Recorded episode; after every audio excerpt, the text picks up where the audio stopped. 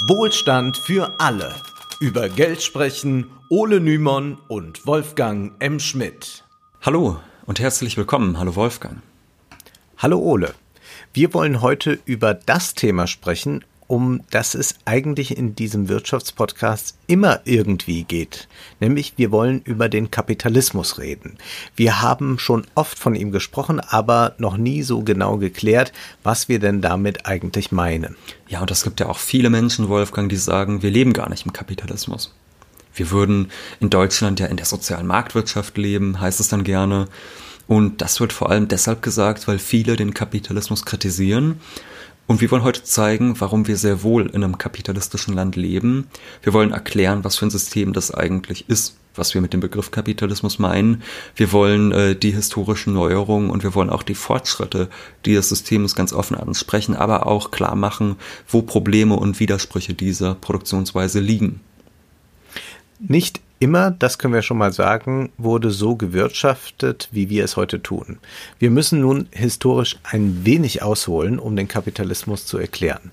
Unternehmen mit Mitarbeitern und Chefs, das ist ja das Natürlichste von der Welt für uns, aber das gab es vor ein paar hundert Jahren, also vor dem Kapitalismus noch nicht. Damals wurde noch anders produziert. Viele erinnern sich bestimmt noch an den Geschichtsunterricht, wo uns erklärt wurde, dass es in, im Feudalismus Leibeigene und Leibherren gab.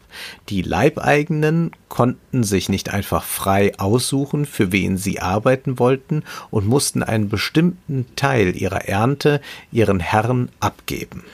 Das ist jetzt nur ein Beispiel dafür, wie vor dem Kapitalismus produziert wurde. Wir wollen damit einfach klar machen, das, was wir heute als Wirtschaft verstehen, das war vor einigen Jahren, äh, Jahrhunderten undenkbar. Und wenn wir heute Wirtschaft sagen, meinen wir damit immer kapitalistisches Wirtschaften, aber nicht Wirtschaften per se. Und von daher wollen wir erklären, was ist nun dieser ominöse Kapitalismus und seit wann gibt es ihn? Historisch ist das gar nicht so einfach genau zu sagen, das war die Geburt des Kapitalismus. Der Kapitalismus ist, das sagt schon der Name, ein Wirtschaftssystem, in dem das sogenannte Kapital treibende Kraft ist. Kapital, das kann man sich einfach vorstellen als Geld, das investiert wird, um einen Gewinn zu erzielen. Heute ist das für uns ja ganz normal. Also das Unternehmen Geld oder anders gesagt Kapital investieren, um Gewinne zu erzielen. Das bedeutet für uns heutzutage einfach Wirtschaft. Das war aber nicht immer so, dass mit Wirtschaft gewinnorientiertes Handeln gemeint war. Der griechische Philosoph Aristoteles zum Beispiel, der unterschied vor mehr als zwei Jahrtausenden zwischen Ökonomik und Krematistik. Also mit der Ökonomik auf der einen Seite, damit meint er das Haushalten. Und dieser Begriff Ökonomie, der kommt auch vom griechischen Oikos, also von der Hausgemeinschaft. Und als Gegenstück zur Ökonomie, also zum Haushalten, sah Aristoteles die Krematistik, die Kunst des Gelderwerbs, also letztlich das, was wir dann als Kapital auch bezeichnen würden. Also wenn Kapital bedeutet, man will aus Geld mehr Geld machen, dann ist das das, was Aristoteles mit Krematistik meinte, die Kunst des Gelderwerbs. Und für ihn war diese Form des Wirtschaftens etwas Widernatürliches. Dieses Beispiel zeigt sehr schön, wie sehr sich unser modernes Verständnis von Wirtschaft gewandelt hat. Modernes Wirtschaften wird immer mit Gewinnen in Verbindung gebracht, aber lange Zeit war das anders. Für Aristoteles bedeutete Wirtschaft vor allem Haushalten. Um Gewinne ging es da eigentlich gar nicht. Nun kommt aber eine Frage dann doch auf. Wenn es schon zu Aristot Aristoteles Zeiten eine Kunst des Gelderwerbes gab, klingt das ja, als habe es damals auch schon Kapital gegeben. Wenn Aristoteles meinte, dass die Krematistik wieder natürlich sei, dann hatte er also etwas gegen Menschen, die aus Geld noch mehr Geld machten. Heißt das jetzt also, Ole, dass wir seit mehr als zwei Jahrtausenden doch schon im Kapitalismus leben, wenn Aristoteles das ja schon damals so beschrieben hat? Ja, das klingt jetzt erstmal so, ne? Das klingt nach Kapital, also muss damals ja auch schon äh, Kapitalismus geherrscht haben, aber nein, so einfach ist es nicht. Es gibt schon lange Kapital, das ist richtig. Es gibt schon lange Menschen, die versuchen, aus Geld mehr Geld zu machen. Aber das heißt noch lange nicht, dass Gesellschaften, an denen es Kapital gibt, immer auch kapitalistische Gesellschaften sind. Also in kapitalistischen Gesellschaften geht es darum, überall immer Gewinne zu maximieren, aber bis vor ein paar Jahrhunderten waren die meisten Wirtschaften Subsistenzwirtschaften. Also da ging es darum, die grundlegendsten Bedürfnisse für sich selbst zu stillen. Ähm, also Subsistenz heißt ja nichts anderes, als dass es darum geht, so viel zu produzieren, wie ausreichend ist und nicht mehr als das. Und erst wenn mehr produziert wird, kann man ja überhaupt äh, von Kapital sprechen. Und bis vor ein paar Jahrhunderten gab es zum Beispiel viel mehr Menschen als heute, die in der Landwirtschaft gearbeitet haben und ihren eigenen Acker bestellt haben. Also die Gewinnorientierung war damals nicht treibende Kraft in der Wirtschaft. Äh, das gab es vielleicht in Ausnahmefällen, aber das war nicht äh, so verbreitet. Aber es gab damals schon Kapital, jedoch war es so, dass ein Großteil der Wirtschaft davon unberührt blieb. Die Produktion war bis vor ein paar Jahrhunderten feudal organisiert. Es gab noch eine Ständegesellschaft, in der Leibeigene für ihre Leibherren arbeiten mussten. Das Kapital war zu dieser Zeit noch keine treibende Kraft, genauso wenig wie in der Antike. Daher kann man sagen, dass es schon vor dem Kapitalismus aber Kapital gab. Wir wollen noch ein Beispiel nennen, um das einfach ganz klar zu machen historisch. Es gab im frühen 17. Jahrhundert das sogenannte Handelskapital. Also ab 1601 wurden aus England Schiffe noch nach Ostindien geschickt, um Gewürze zu importieren. Und diese Gewürze, die sollten dann auch in England teurer verkauft werden. Das Ganze war nach anfänglichen Problemen ziemlich erfolgreich und hier sehen wir tatsächlich schon eine Form kapitalistischen Wirtschaftens. Ja, es wurde Geld investiert, um ein Schiff mit Besatzung, mit Arbeitskräften um die Welt zu schicken. Und die Gewürze, die importiert wurden, die wurden dann teurer weiterverkauft. Hier wurde also Geld investiert, um mehr Geld zu erhalten, und deshalb spricht man auch vom Handelskapital. Dennoch spricht man im Regelfall noch nicht von einer kapitalistischen Gesellschaft. Das Handelskapital war eher eine Randerscheinung, die allgemeine Produktionsweise war noch lange nicht kapitalistisch organisiert. Modernes Wirtschaften mit Unternehmen und freien Lohnarbeitern entstanden dann erst sehr viel später, denn im Feudalismus ging das nicht. Die starre Gesellschaftsstruktur mit ihrer Ständeordnung, die stand dem im Wege. Also ganz kurze Zusammenfassung und Wiederholung. Das Kapital gibt es schon länger als im Kapitalismus.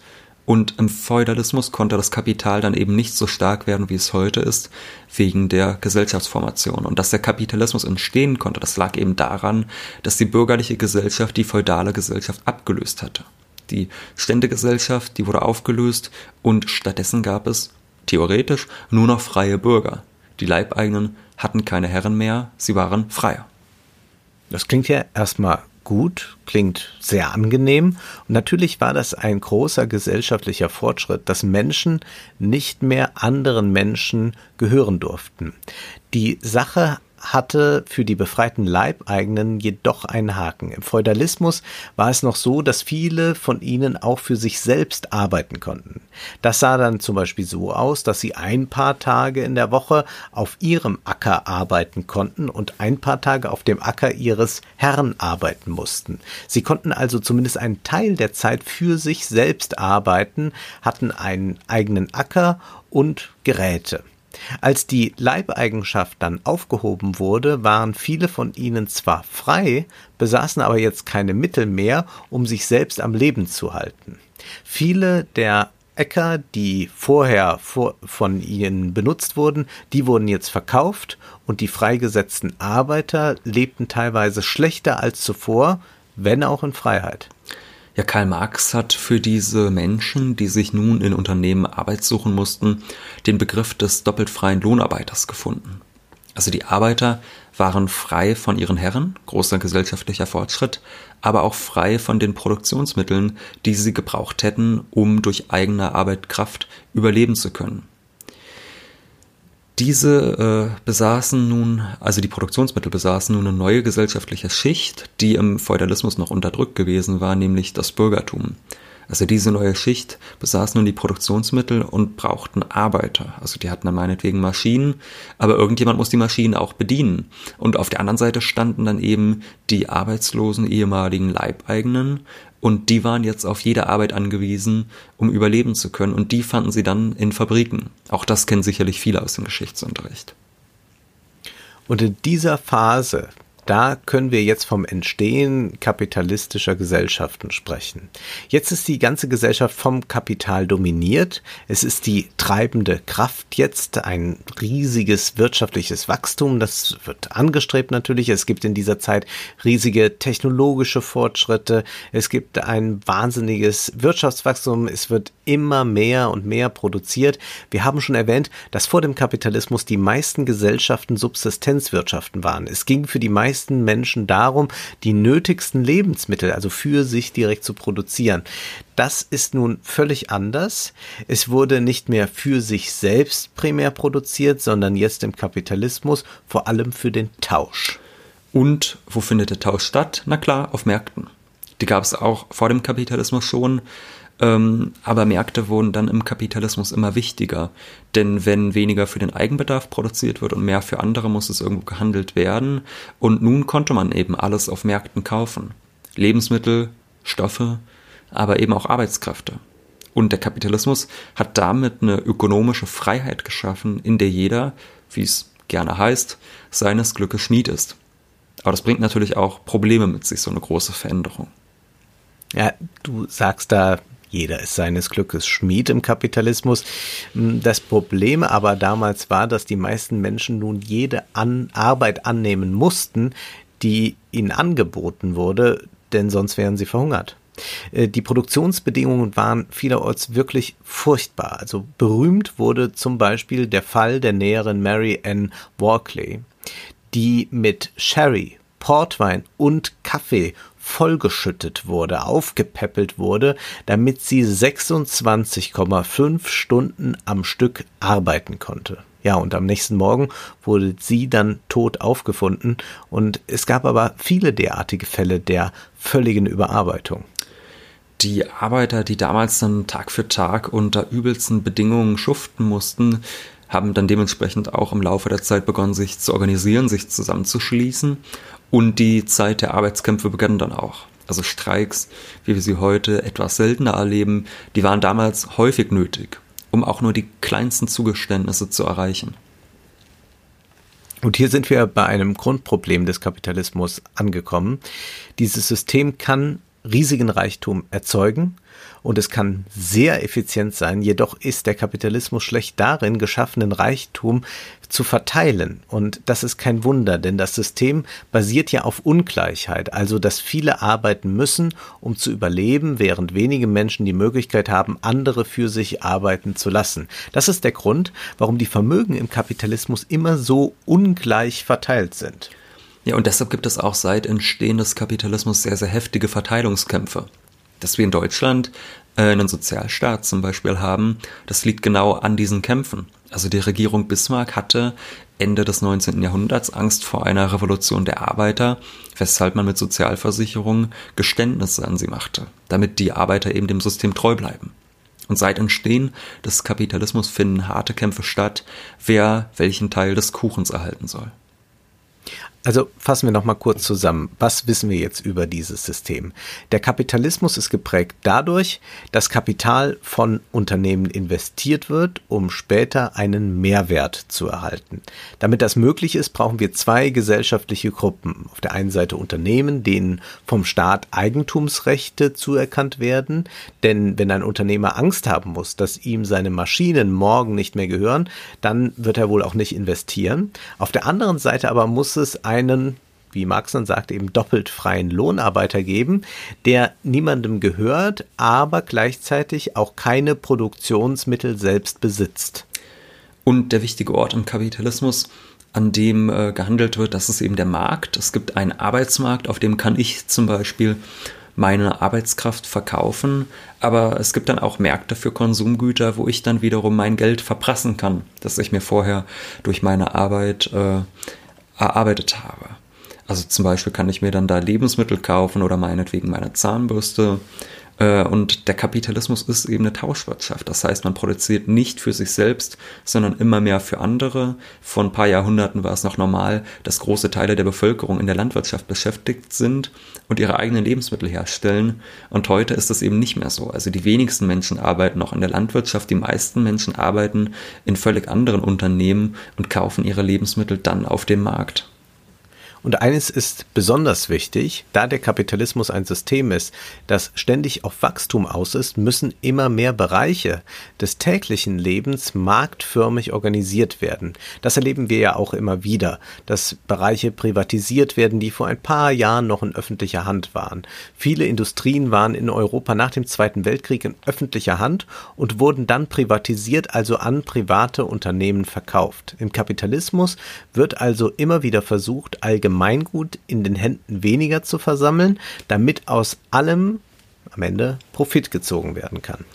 Von daher ist Kapitalismus immer ein System, das sehr, sehr konfliktreich ist. Also wir müssen uns immer wieder die Frage stellen, wenn zum Beispiel gesellschaftlich wichtige Bereiche an private Unternehmen abgetreten werden sollen, wollen wir das überhaupt? Ja? Also selbst die Altersvorsorge, selbst die Schulbildung wollen ja manche sogar an private Unternehmen verkaufen, also auf gut Deutsch privatisieren.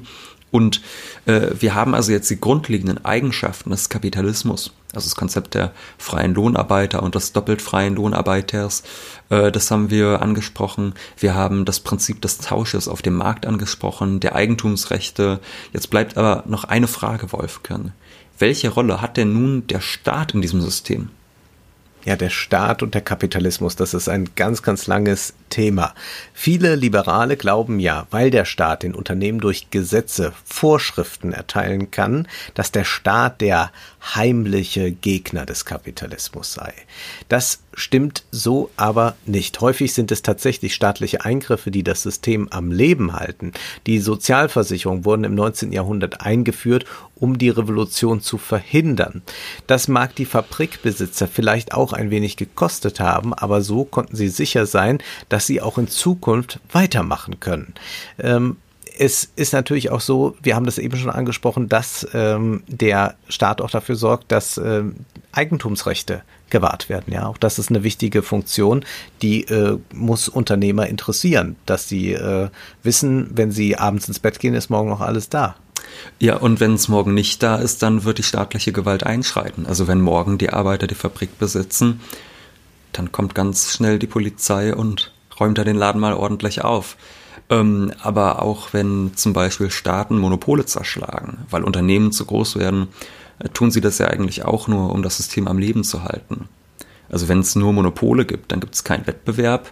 Und das heißt ja immer, dass der Wettbewerb die Triebfeder des Kapitalismus sei, weil er eben die Unternehmen immer zu ganz viel Effizienz und Innovation zwingt. Daher sind auch viele Liberale der Meinung, dass es staatlicher Eingriffe immer wieder bedarf, auch wenn das natürlich nur zur Sicherung des Wettbewerbs stattfinden soll. Das sind also die Grundeigenschaften des Systems und vielleicht fragen sich manche nun, ob da nicht doch noch in unserer kleinen Geschichte des Kapitalismus eine Menge fehlt. Wir sind nach einem kurzen Abstecher in die Antike über den Feudalismus dann bis ins Industriezeitalter gekommen, um dann im 19. Jahrhundert zu enden, wo Sozialversicherungen Sicherungen eingeführt wurden, um die soziale Lage zu verbessern. Seitdem ist aber dann doch noch eine Menge passiert. Zum Beispiel spricht man heute davon, dass wir im Zeitalter der Finanzialisierung leben würden, während die Industriegesellschaften immer schwächer werden. Ja, natürlich haben wir die letzten 130 Jahre jetzt nicht einfach vergessen, aber um grundlegend zu erklären, was Kapitalismus ist und wie er funktioniert, müssen wir die letzten 130 Jahre nicht erklären. Das werden wir in anderen Folgen natürlich tun.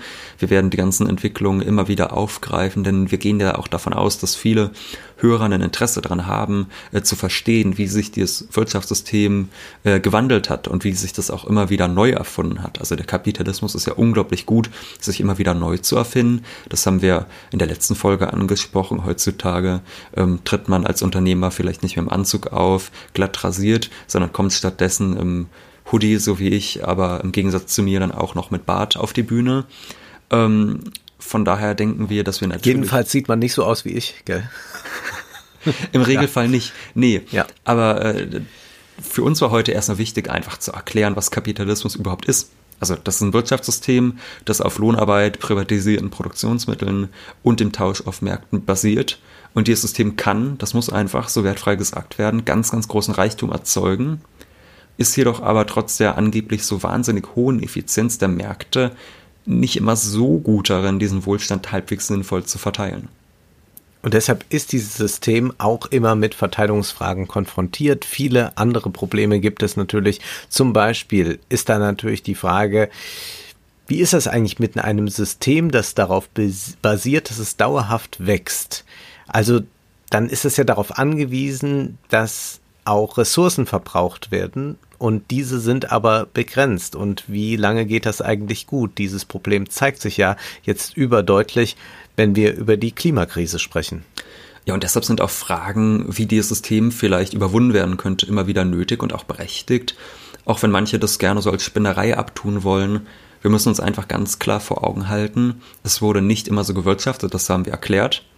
Nicht, dass wir zurück in den Feudalismus wollen, so soll das jetzt nun auch nicht klingen, aber es wird nicht immer so gewirtschaftet werden. Also historisch gesehen ist dieses System nicht allzu alt und dieses System wird auch eines Tages an sein Ende kommen. Ja, Ende ist ein gutes Stichwort, Ole, denn auch wir müssen nun langsam zum Ende kommen. Unsere Zuhörer wissen ja, Zeit ist Geld. Prosit. Das war Wohlstand für alle. Ihr könnt uns finanziell unterstützen über paypal.me Schrägstrich Ole und Wolfgang oder über die in der Beschreibung angegebene Bankverbindung. Herzlichen Dank.